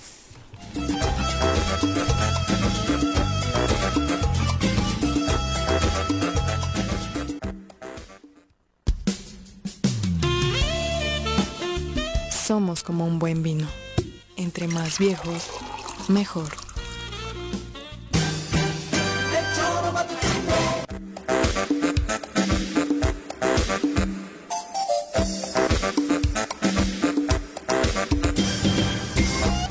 Gracias por continuar con nosotros. Saluditos a todos los que nos están eh, escribiendo. Sí, por supuesto, el tema del desempleo, creo que según dice por acá Maki, es el que más preocupa a la ciudadanía. Podemos criticar cualquier situación de violencia, de salud eh, y la atención que se le da a todos estos rubros, pero la verdad es que el ciudadano no va a protestar en tanto esté ocupado en que llevar de comer a su casa y no se generen empleos.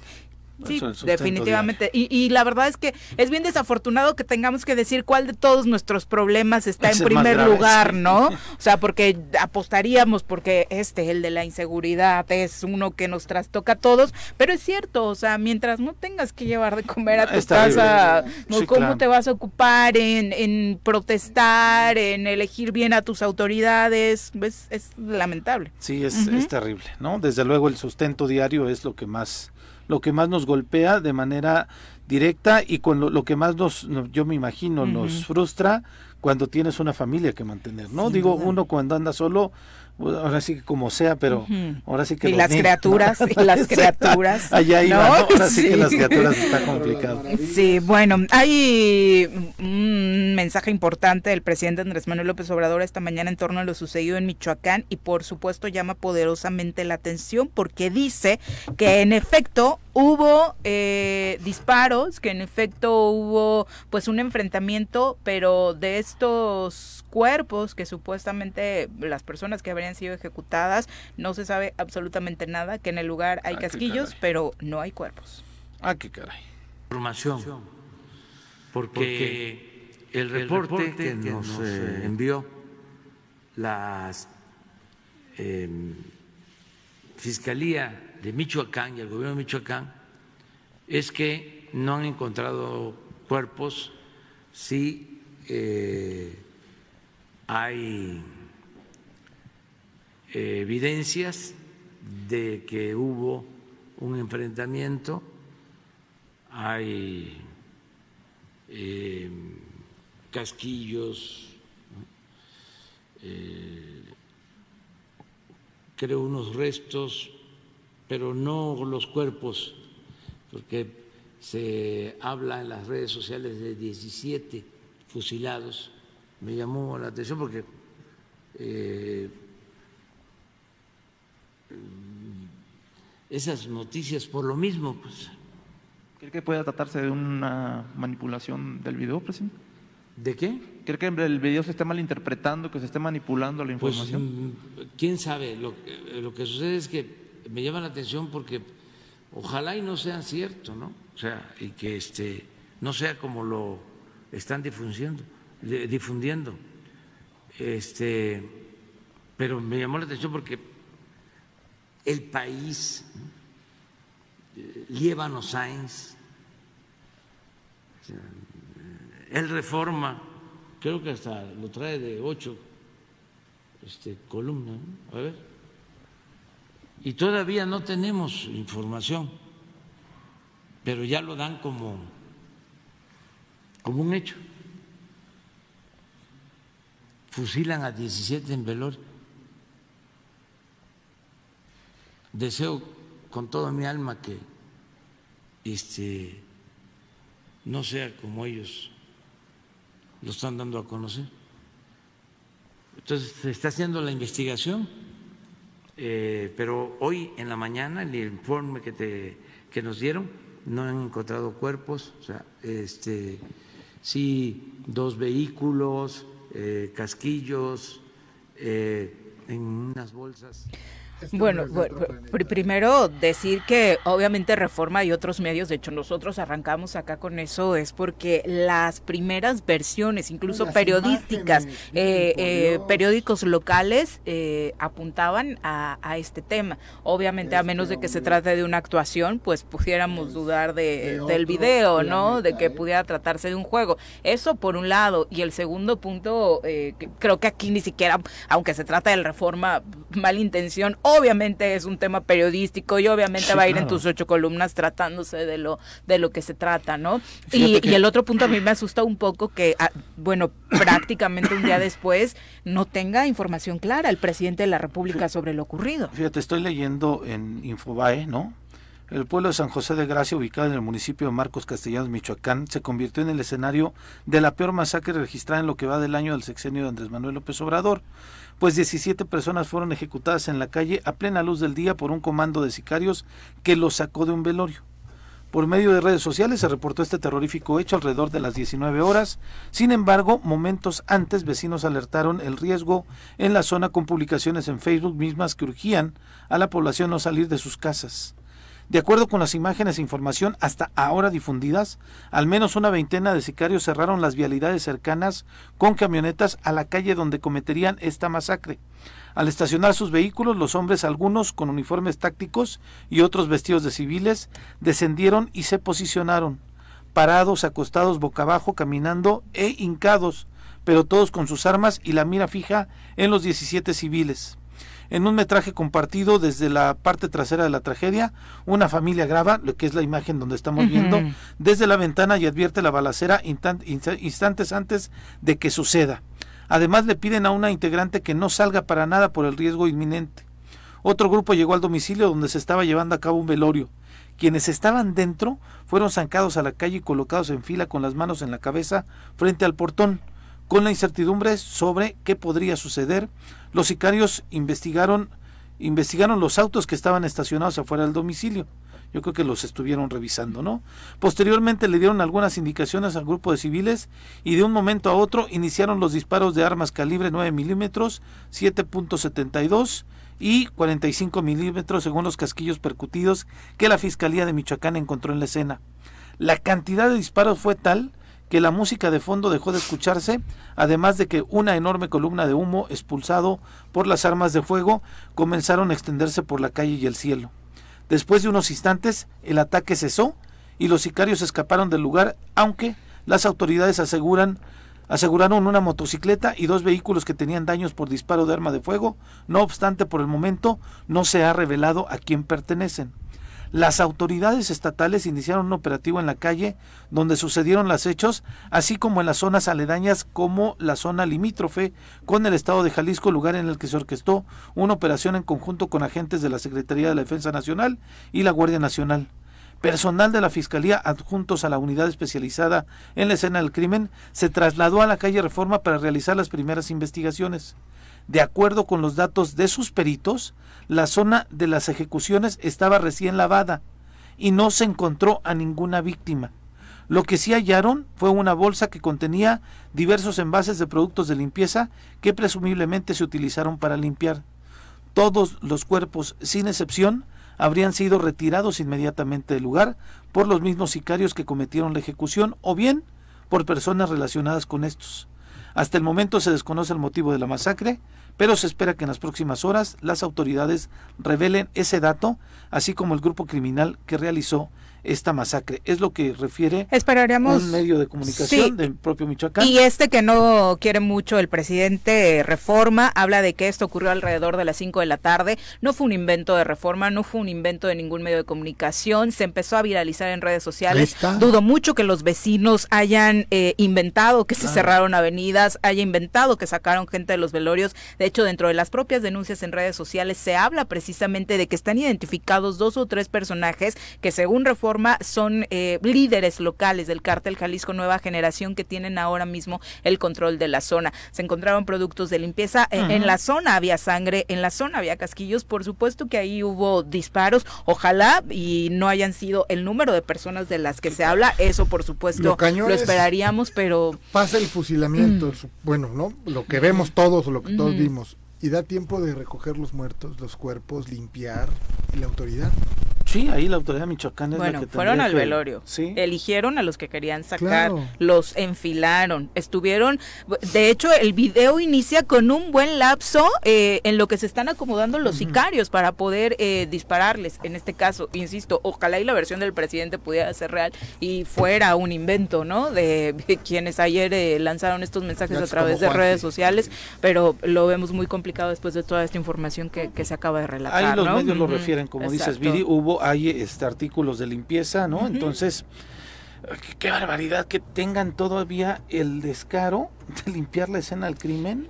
Híjole, pero que el presidente no diga nada, mi querido Pepe, es... Bueno, sí, Más allá de que no diga nada, a mí No, lo no, que me asusta, insisto, es que, Que no tenga información cosas, clara. que el- el hombre no sepa lo que está pero, pasando pero en es lo el que le, país. es lo que le refiere la autoridad, Jorge. ¿Qué, puede hacer el presidente en querido ese Pepe, sentido? Después de 24 horas, Ah, no, es claro. para que ya tuviera él La autoridad- pelos y señales de absolutamente todo de un caso tan grave. de la autoridad este. municipal, de la estatal y desde luego de las dependencias federales. ¿no? Yo creo que no hay justificación. Pero si no hay cuerpos, ¿qué haces, Jorge? No, bueno, pues sabemos que ocurrió porque lo estamos viendo todos, Pepe. No puedes decir, no, no, este, el Reforma me está golpeando el país. Bueno, O no dijo así propiamente, pero sí dice, ahí lo refieren ellos, pero como bien dices, ahí la gente Yo lo, creo que hay lo- cosas lo más importantes que, si- que si él, el problema es ese, si pone en primer plano siempre, me están golpeando, me, espérate, eh, ocurrió una tragedia de niveles, o sea, vistos ya. Bueno, bueno, él dice ahí, yo espero con el alma que no sea cierto. Y lo esperaríamos todos. Todos, de verdad creo bueno, que pues- estaríamos poniendo eh, la mano en el corazón para que, Lo que sí no es una se dieran tragedia, ejecuciones de ese. Yo ahí sí en coincido en país, esa ¿no? parte, Ujú. ¿no? Yo, yo hubiera esperado algo distinto del presidente. Yo, A lo mejor nada más yo. Yo de entrada datos más claros, ¿no? Sí, claro, o sea, tener más certeza de lo que ocurre, ¿no? 8 con Pero los 31. mismos medios dicen eso, no saben qué pasó, no están los cuerpos, limpiaron Pues no todo. hables. O sea, Vamos a nuestro ¿No? reporte del clima, vamos a aligerar un poquito la situación. El reporte de clima semanal con Nuri Pavón.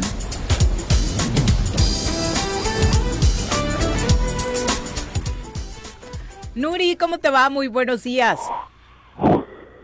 Nuri es el ventarrón que se avecina a Morelos por ahí. Estamos escuchando. Creo que no la, Sí, creo no, que sí. la hicimos esperar un Y es que buen. entonces alguien- fíjate creo que- que por ahí puede haber. Ahorita que decían de ventarrones, Ajá. Paco Guerrero ayer decía, oye, pues en febrero normalmente se dan los ventarrones terribles", loco. y no ocurrió. Este ¿no? año no. Y además tuvimos un fin de semana caluroso, no, bueno, caluroso. sí, desde el jueves estas temperaturas ya son Yo asfixiantes. Sí, sí, sí, ¿no? Pero, y, y referían, parece ser, tal, tal vez ahorita Nuri no lo va a decir con mayor certeza, pero refieren que viene otro, este, un cambio de clima fuertecito en algunos lados, ¿no? Yo, yo creo que seguramente nos va a tocar la colita en Morelos de que posiblemente hay lluvias. eh, en este marzo, qué, qué interesante y qué curioso, ¿no? Bueno, el cambio climático nos está, Está dando a todos, a pero, todo todos. sí que se viene otro frente, no, no es un frente frío, se me fue el tema, cómo, cómo es el, que no soy Nuripavo, pues. O sea, ¿qué hay que esperar a que nos diga Nuri creo que ya se enojó. ella.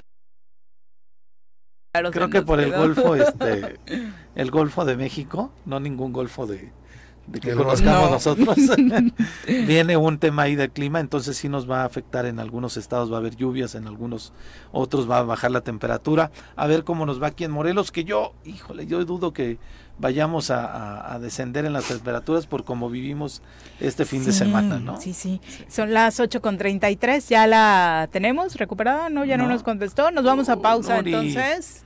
Pausa chiquita y regresamos. 8 con 37 de la mañana. Retomamos nuestra comunicación con Nuri Pavón. Nuri, ¿cómo te va? Muy buenos días. Hola Viridiana, muy buenos días, un gusto saludarlos nuevamente, un saludo para Jorge y Pepe y por supuesto al auditorio deseándoles un excelente inicio de semana. Igualmente, Gracias, ya estábamos preocupados de que nos habías abandonado, Nuri.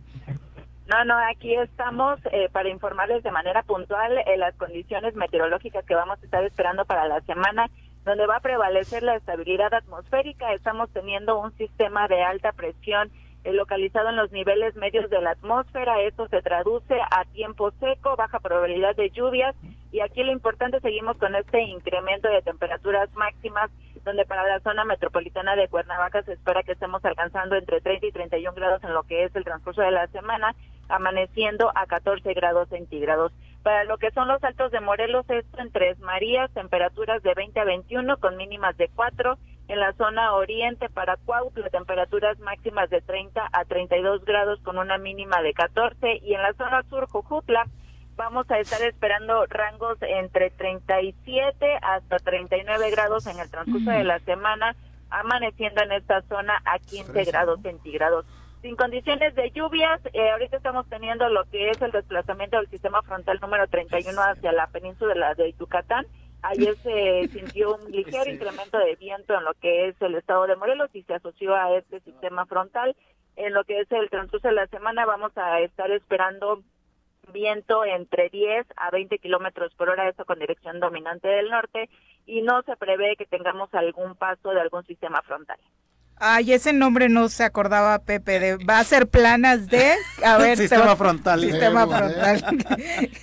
Se le llama frente frío o bien un sistema frontal. Sí, pero, pero va, va, va, va- va principalmente pa- a la península, no nos llega para acá, ¿verdad, Nuri? No, ahorita está ya en lo que es la península de Yucatán. Aquí dejaría lo que es la presencia de lluvias en el oriente, sur, sureste, en la península de Yucatán y aquí también eh, lo que es eh, el incremento de los vientos es lo que ocasiona los frentes fríos en esta zona. Ya el descenso de temperatura se siente principalmente en lo que es el norte del país y para el centro solamente nos dejó el día de ayer un ligero incremento de viento que se estuvo sintiendo, eh, se, se presentó principalmente en las rechas al sur del estado y ya para hoy prácticamente vamos a estar esperando estabilidad atmosférica. Bueno, entonces a ponerlas a enfriar porque va a haber calor. Ay, sí, Así como ha sucedido Sí, ya en los últimos días. ¿Dónde checamos tu información, Nuri, para estar muy pendientes de los cambios en el clima? Sí, claro, esto por medio de Twitter, arroba con agua OCB. Aquí vamos a tener la actualización del pronóstico de manera diaria. Se sube aproximadamente a las seis y media de la mañana. Muchas gracias. Un muy abrazo, buenos Nuri. días. Buen día, saludos a todos. Un Hasta abrazo. luego. Muchas gracias por estar. Nosotros también para Leti Gutiérrez, muchas gracias por acompañarnos, Saludos. querida Leti. Vamos ahora a nuestra clase de nutrición.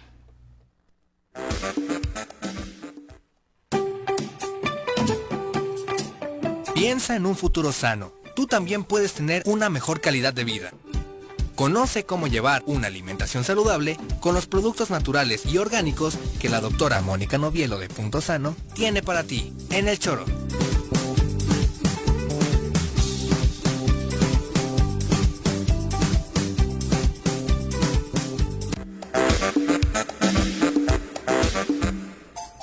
¿Cómo te va? Muy buenos días. Muy buenos días, ¿cómo están? Muy bien, muy De contentos de verte De acá humor. con la despensa completa. A ver si no los ¿No? dejo de mal humor. Nunca. ¿Por? Tal vez nos das ¿Nos de vas a regañar? Sí, nos das unos apes casi. Sí, de- ¿verdad? ¿eh? A ver, De ustedes. los hábitos que tenemos. Sí, a ver, una preguntita. ¿El azúcar es buena o mala? Pues ya Depende. lo que nos has dicho tú es que es malísima, que es Ajá, el azúcar, el azúcar, no Sí, los sí, sí. azúcares. El azúcar blanca. Ah, sí, bueno. claro, porque trae aluminio. ¿Eh? Trae aluminio. Trae aluminio, ok. vamos Eso es por un lado, ¿verdad? Mira, sí han aprendido. Claro. Muy bien. Bueno, pero hoy vamos a explicar un poquito más cómo se metaboliza este azúcar para que entienda la gente por qué no es buena, ¿no? Entonces, eh, bueno, para empezar, algunos, algunas personas que yo atiendo, les pregunto si comen azúcar. No, no, yo no como azúcar, ¿no? Porque como no se la ponen al café Ajá. o al té, creen que no Creen están que consumiendo azúcar, Ah, claro. ¿no? Pero bueno, desayuno, yo les hago hacer una listita de lo que comen y veo que comen pan dulce, que este comen cereal de caja, que comen este postre, galletas, ¿no? Entonces, pues eso está lleno de azúcar. Entonces, la gente cree que como no se la echa al café, pues no hay azúcar en su dieta, ¿no? Y pues está escondida en muchas cosas, incluso en cosas saladas, Ok. ¿no? Entonces, por ejemplo, Bueno, hay el pan de dulce lleva azúcar. Bueno, el pan de dulce es pura azúcar y harina Exacto. blanca, ¿no? Debe Entonces, bueno, sí, pero por ejemplo mayonesa, salsa catsup, o sea, todas esas cosas luego están llenas de azúcar, azúcar, también, ¿no? Y de azúcar blanca, de esta que mencionamos. Bueno, entonces, ¿qué pasa? Cuando, ¿de dónde sale el azúcar para empezar? De la caña. De la caña. Si ustedes ven una tabla de nutrición y ven caña, tiene vitaminas, tiene minerales, tiene pero la caña, no el fibra. proceso. La caña, la caña. Pero tú ve- vas y buscas azúcar en la misma tabla y ¿qué crees que ya no tiene nada? No tiene vitaminas, no tiene minerales, por tal? supuesto que fibra tampoco, ¿no? Pues no tiene nada de fibra. Entonces, ¿cómo la hacen? Pues meten la caña a una máquina que te saca un jugo de caña, que a mí de niña me llevaban a tomar jugo de caña que era líquido y café, ¿no? Y de ese líquido, café, sacan este polvito blanco que se llama azúcar, ¿no? Entonces, ¿cómo le hacen? Pues con un montón de químicos, ¿no? Y entre ellos la blanquean con aluminio, como decía bien Viri, ¿no? yo por Pero... eso pura azúcar morena. ¿Eh? ¿Pura azúcar morena? Pues es lo mismo. Mascabado. La de mascabado también. El mascabado es azúcar blanca pintada con piloncillo. Le pones unas gotitas de agua y se despinta. O sea, sí. Y el problema es que cuando tú comes algo, vamos a poner el pan dulce. O sea, tú te comes un pan dulce y en la harina blanca tampoco ya no hay nada, en el azúcar no hay ninguna vitamina, ningún mineral, nada, ¿no? Entonces, ¿qué pasa? Te lo comes y como no hay nada que digerir, porque no hay nada ahí, o sea, ¿no? Puras calorías vacías en realidad. Entonces, ¿qué pasa? Que la glucosa, que es lo dulce del azúcar, se te va como si te la inyectaran en la sangre. ¿No? Entonces se te sube drásticamente el azúcar en sangre y tu páncreas, que es una glándula que tenemos aquí del lado izquierdo, abajo del vaso, tiene que correr, pero en calidad de emergencia, a, a producir insulina, ¿no? Que es una hormona que hace que se baje esta azúcar de la sangre que se meta a la célula, ¿no? Entonces, bueno, y eso lo hace porque tiene que proteger tu cerebro y tus órganos y que no te dé un choque diabético y ahí te quedes, ¿no? Entonces, pues ahí corre la- el páncreas a, digo, estoy simplificando Sí, esto, sí. ¿no? Es muy complicado, pero para que se Así lo hacía Polo ¿no? Polo, me acuerdo muy bien. ¿Ah, sí? Historia. Bueno, entonces ahí viene de bajada la- el azúcar, ¿no? Porque la insulina hace que baje en sangre, pero para que no se siga bajando, las suprarrenales, que son dos glandulitas que tenemos arriba de los riñones, segregan adrenalina, la que nos acelera, ¿no? Para que no se siga bajando de más y no nos baje el azúcar, ¿no? Entonces, ¿qué pasa? Que primero nos dio mucha energía, porque así es el azúcar, y después de todo esto que va haciendo el cuerpo, pues para para compensar ¿no? Bueno, para esto los niños segregan el doble de adrenalina que un adulto. Entonces, ¿qué hace la adrenalina? Te acelera. Entonces, si tú quieres tener a un niño... ¿Cómo fue? O sea, ¿por eso el rush de azúcar de los niños? O sea, primero te da energía, porque eso hace la glucosa, ¿no? Entonces, la insulina hace que baje y para que no se siga bajando, segregas adrenalina pero los niños segregan el doble de adrenalina, entonces súper aceleran. ¿Quieres tener un niño que no esté concentrado, hiperactivo? Pues dale kilos de azúcar y eso va a hacer que se, que se acelere, ¿no? Y si no es muy activo el niño, lo que no le para es el cerebro.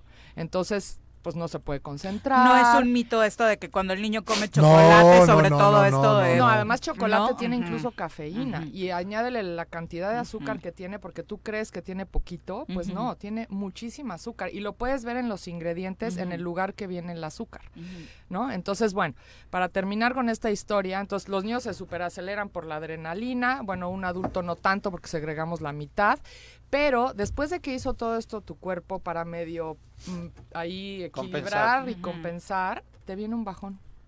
¿no? Claro. Y quieres más. Y quieres otra vez inconscientemente, después de dos horas que te comiste el pan, dices, ay, ahora una mm". galletita. Otro huevito kinder. otro huevito kinder.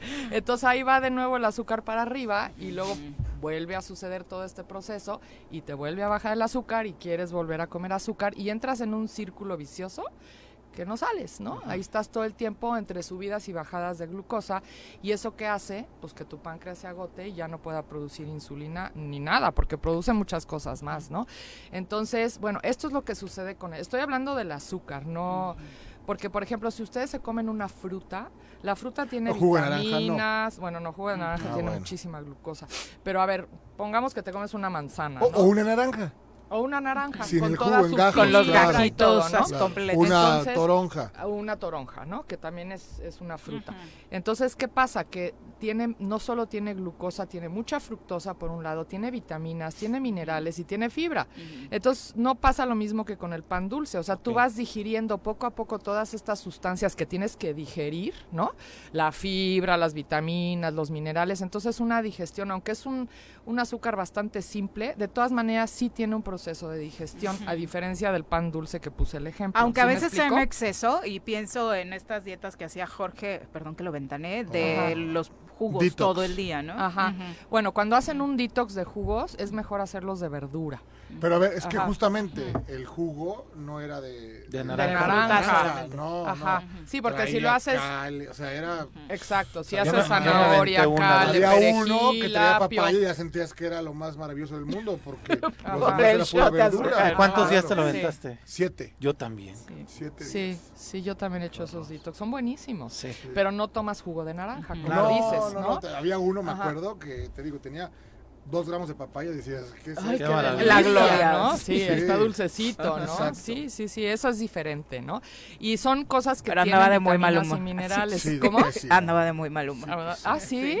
Fíjate. oh my God.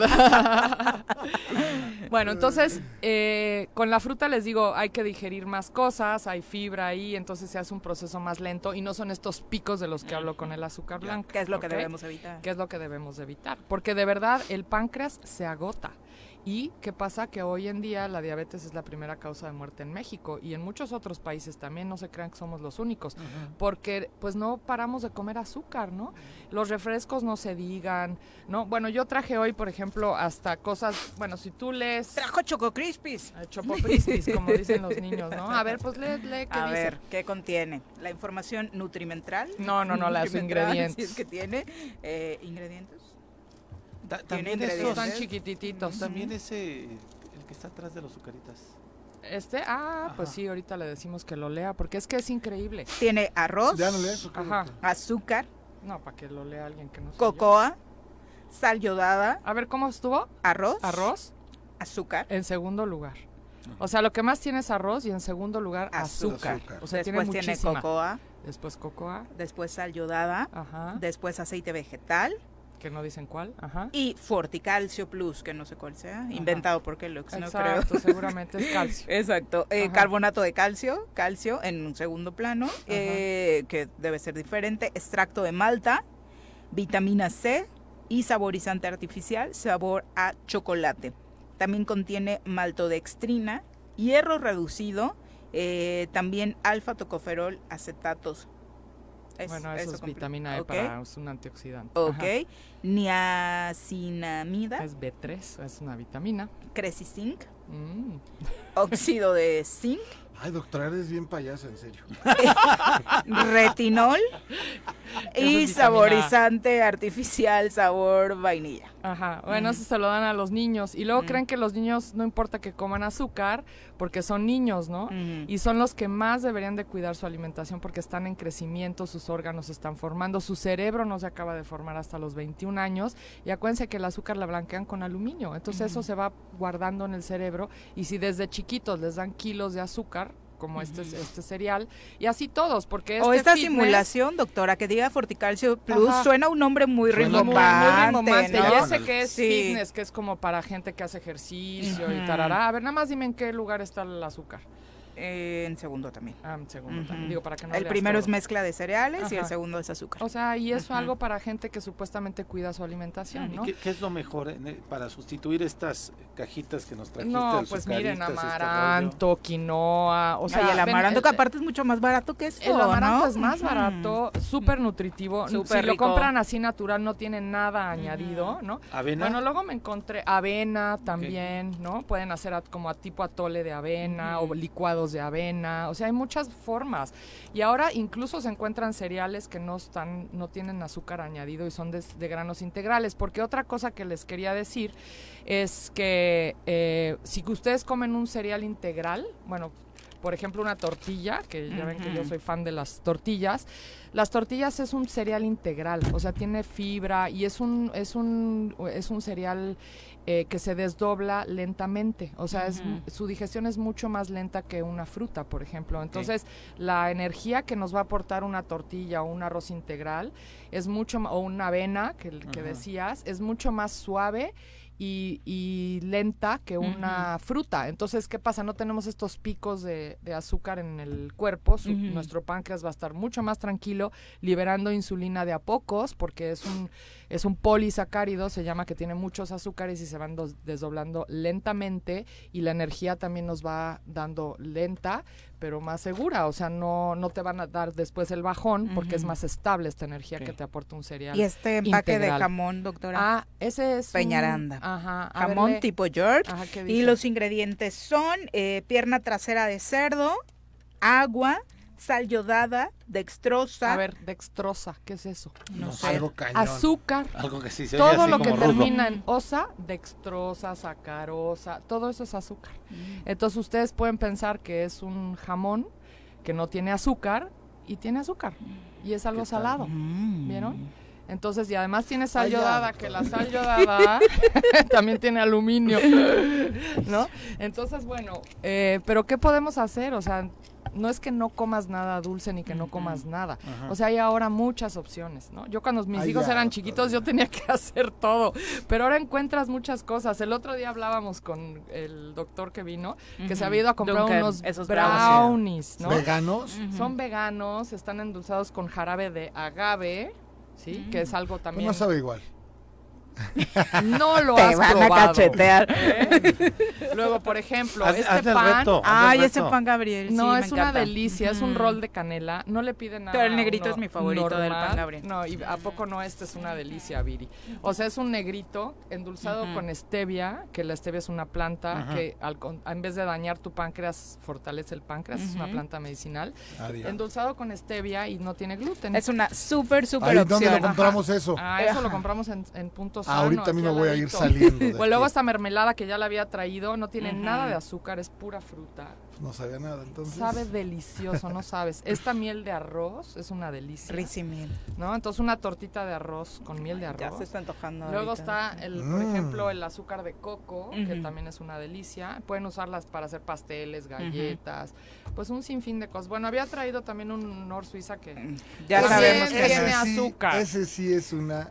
Es un veneno. Es un veneno. ¿Y el azúcar no? No, no, no. sí, Pero claro. ¿cómo le dices? ¿Te mato qué? Ah, es, tiene glutamato temato monosódico. Ah, ese, me gusta ese nombre. Y mis hijos, no. cuando, cuando alguien se pone medio loco, dicen, híjole, se puso bien norsuizo. no sé por qué. Todas estas buenas opciones, ¿dónde las encontramos? Todo esto lo encuentran en Punto Sano, aquí en el local 19 de Plaza Andrómeda. Perfecto. Y tenemos muchas más cosas. ¿Y este pan además. cuánto dura? Este pan, si lo dejas en Fresco. el refri, te dura como 8 o 10 días. Y luego lo metes a tu hornito. Y lo metes al hornito y bueno, y si no te sabe muy dulce, le pones tantita de esa mermelada y no sabes Y qué delicia es. Ujú. Ahorita vamos Y a ir a si- comprar a yo si cuando no me lo he comido y ya pasaron ocho días, lo meto al congelador y quedan Ah, muy yo bien. pensé lo Y tiro. duran muchísimo. ¿No? ¿Cómo crees, ¿Cómo crees que voy a tirar esa delicia? Muchas verdad son gracias. deliciosos. Gracias a ustedes. Buenas buenos semanas. días, feliz semana. Nosotros ya nos vamos desayunar bien, sano y sin azúcar, Jorge. Espero que puedas Eh, cumplir. sí, sí, sí, ¿no? Sin ese jabón.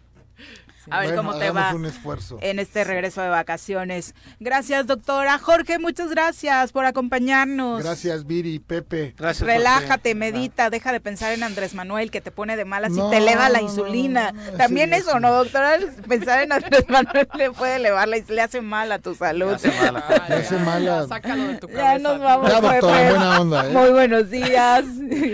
Gracias, Viri. Gracias. Bueno, ya nos vamos. Que tengan excelente inicio de semana, fin de mes. Cuídense mucho. Mañana en punto de las 7 los esperamos por acá en el Solo Matutino. Gracias. ¡Uy! ¡Se acabó! Pues así es esto. Esta fue la revista informativa más importante del centro del país. El Choro Matutino. Por lo pronto, el Choro Matutino.